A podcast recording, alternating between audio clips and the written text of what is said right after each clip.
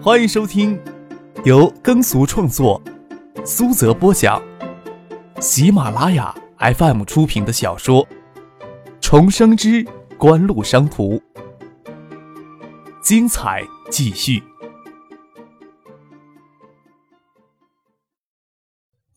第三百四十七集。在张可的刻意压制下。嘉信实业在过去一年内的时间开拓东南亚市场并不积极。科王利用嘉信电子在东南亚的影响力，大肆开拓市场，很有可能将艾达踢出东南亚的势头。若是任这股情形蔓延下去，会影响投资人对艾达电子的信心呢？张可手指轻轻压着嘴唇，沉吟了片刻，思考着该用什么词语来形容合适。香港股市里边。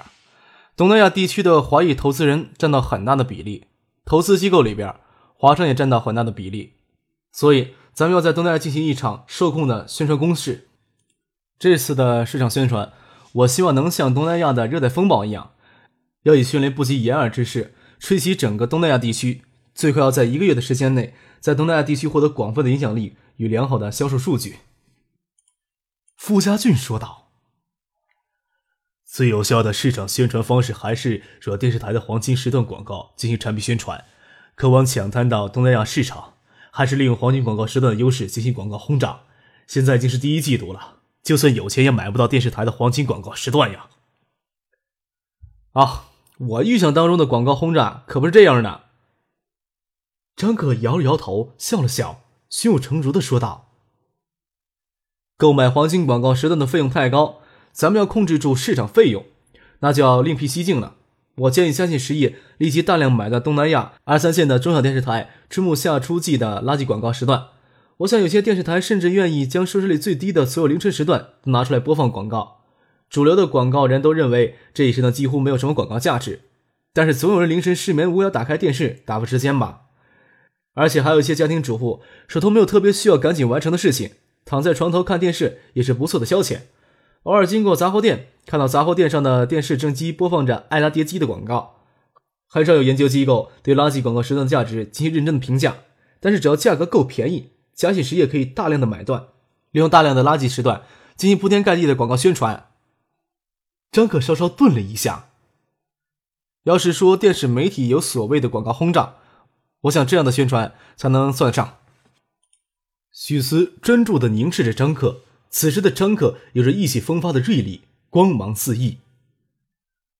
这样的广告宣传方案呀，傅家俊含着下颚思量着，想消化张克言简意赅的几句话里的太多信息。哦，值得一试的方案呀，而且的确可以像热带风暴一样迅速的刮起来。孙尚义想了一会儿，点点头，问道。爱达电子放弃九七年度的央视广告标王，为什么在国内不采取这套广告方案来代替呢？以提升知名度为目的，短时间一可以用这套高激烈的广告方案。而且垃圾广告时段的广告很悠长，适合做产品功能广告，但是对于产品形象的塑造并没有太大帮助。张克解释道，又笑着说：“爱达电子市场部的那些销售精英。”拿着业界里的一流的薪水，总不能一点技术活都不做吧？要不是东南亚的形势有些窘迫，我也懒得动什么脑子了。当然，东南亚的窘迫形势也是我拖后腿造成的呀。傅家俊嘿嘿一笑，虽然他是给张克捆着手脚在东南亚开拓市场叠机的，成绩也相当不错，但是对于眼下东南亚市场的现状，总感觉到自己的努力不够。嘉喜实业在张克的指导下，资本运作十分出色。在过去一年的时间里，股价累积增长了近十倍，即使有给绑住手脚的感觉，傅家俊也没有什么怨言。能力与出色的成绩总能获得别人的尊敬，在熟悉的人当中，年纪反倒成了可以被忽略的因素。百年香港，香港的豪族巨富大约从四五十年代开始崛起，这些家族的第二代成员陆续开始接班，第三代成员正在成长，傅家俊都接触不少。那些加分盛严的豪金家族成长起来的公子哥们，有几人的风度能及上眼前这个还不到二十岁的青年？这得用天纵之才来形容了。在座的众人当中，除了许思之外，只有陈启生与张克接触的时间最长。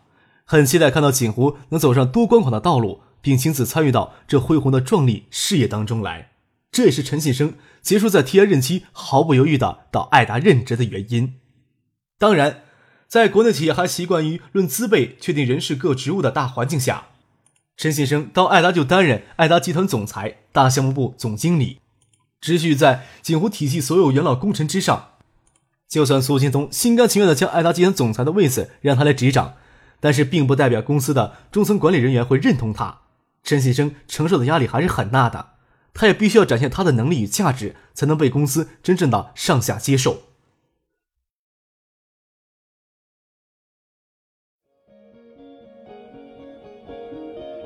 您正在收听的是由喜马拉雅 FM 出品的《重生之官路商途》。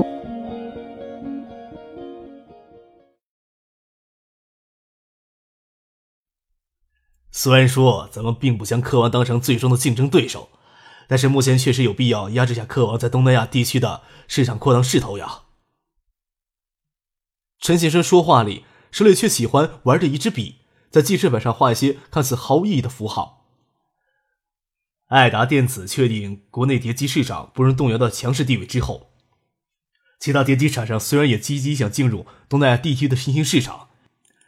但是呀，没有科王直接联合嘉信电子，利用嘉信电子在东南亚的地区广泛的人脉关系与完善的销售渠道，以及能绕开关税壁垒等当地组装工厂的便利条件，这些碟机厂商进入到东南亚市场的动作迟缓，使得东南亚碟机市场今年春渐热起来之后，科王成了最大的受益者。爱达电子也是由于进入时间较早，加上内地通过香港东南亚地区的销售渗透作用很强。目前仍占据东南亚市场的主导地位，不过科王的势头很强劲，在这个局势市场对爱达电子形成不小的威胁，但是这个威胁只是短期存在的，动摇不了爱达电子的市场地位，但是却会影响到投资人在这段时间内对爱达电子的信心呀。陈先生将他这段时间考虑来成熟的思路继续说出来，咱们看到。嘉信实业在一个月前有透露增发并购爱达电子碟机业务的意向，使得嘉信实业的股价一下子活跃了上来。短短一个月之间，增幅就达到百分之四十，这在成熟的资本市场是很罕见的。特别是今天宣布具体的增发并购方案之后，嘉信实业的股价的优异表现，也都说明新兴的市场潜力巨大的产品会受到偏好风险投资人的喜爱。咱们不需要追高多高的市场占有率，但是要在增发并购实施期间。要保证市场对爱达电子的关注度。香港是华人商圈的重心，而东南亚地区是全球华人最主要的聚集地。东南亚叠机市场的渐热，已经促进了嘉信实业在香港股市的良好表现，嘉信电子的股价也得到一定的促进。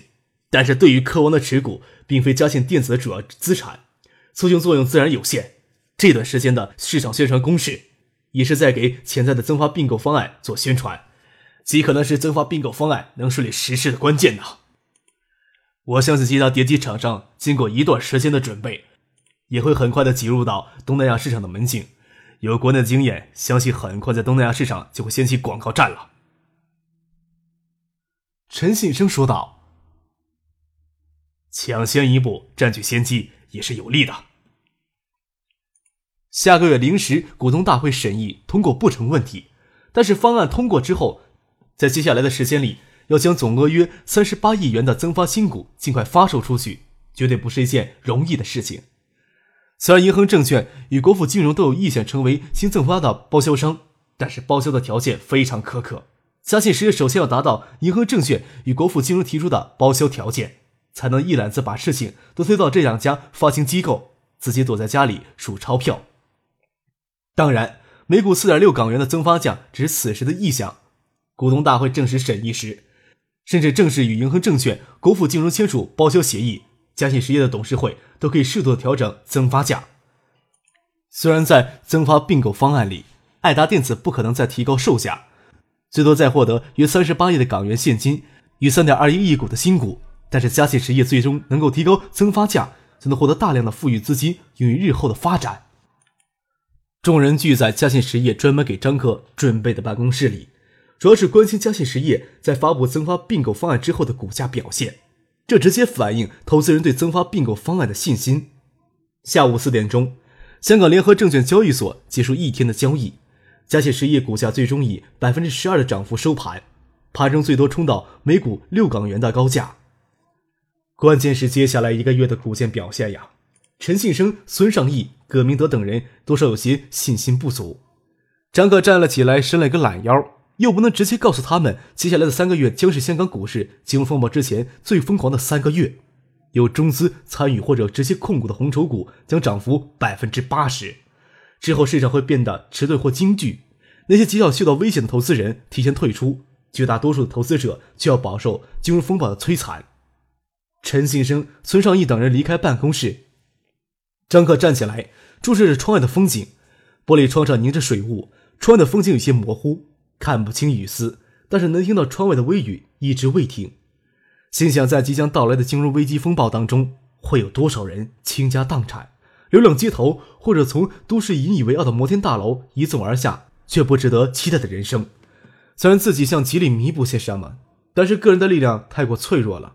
就连叶真没给国内外主流经济学家攻击的体无完肤，只能在自己辖区范围之内努力的做些补救。许思凝眸望着这个让自己日夜牵挂的销售背影，此时看起来有些沉重。走了过来，轻轻牵住他的手。这是一条河。张克伸出手指，在蒙着水汽的玻璃上画出一条明亮的线，映出窗外的高楼大厦与下雨的天空残缺的画面。每个人呀，都想在里面扑腾，总是要给河水赶下，总是要给河水赶着往下游走的。突然扯到这样的话题，一定让许思听了一头雾水。张可轻轻笑了起来。这座城市欣欣向荣，让许多人流连忘返。即使阴霾的雨天黄昏，这座都市都充满着异样的情调。我在思考呀，这座繁华都市背后的基础是什么？是坚固的岩石，还是轻轻的流沙呀？当繁荣将退，这纷扰的芸芸众生相又是怎样的模样呀？搂过许思轻软的腰肢，让她娇软的身子依在自己的怀里。在她红润的嘴唇上轻轻的吻着，许思娇媚神态让人心魂一荡。陪我出去走走吧，我喜欢这座城市的雨天。在一间叫不出名字的小巷子里，巷子拐弯临街，挑起一块雨帘。这大概是张克看到最小的酒吧。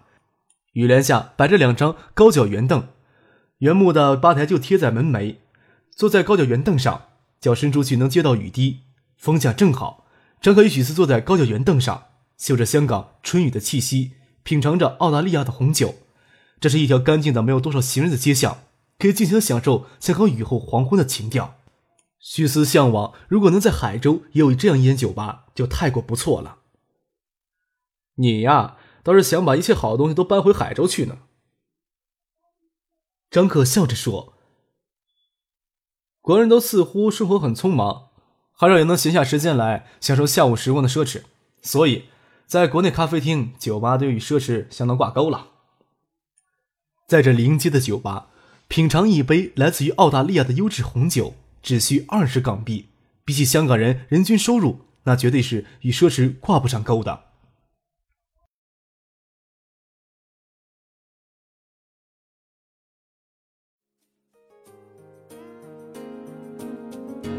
听众朋友，本集播讲完毕。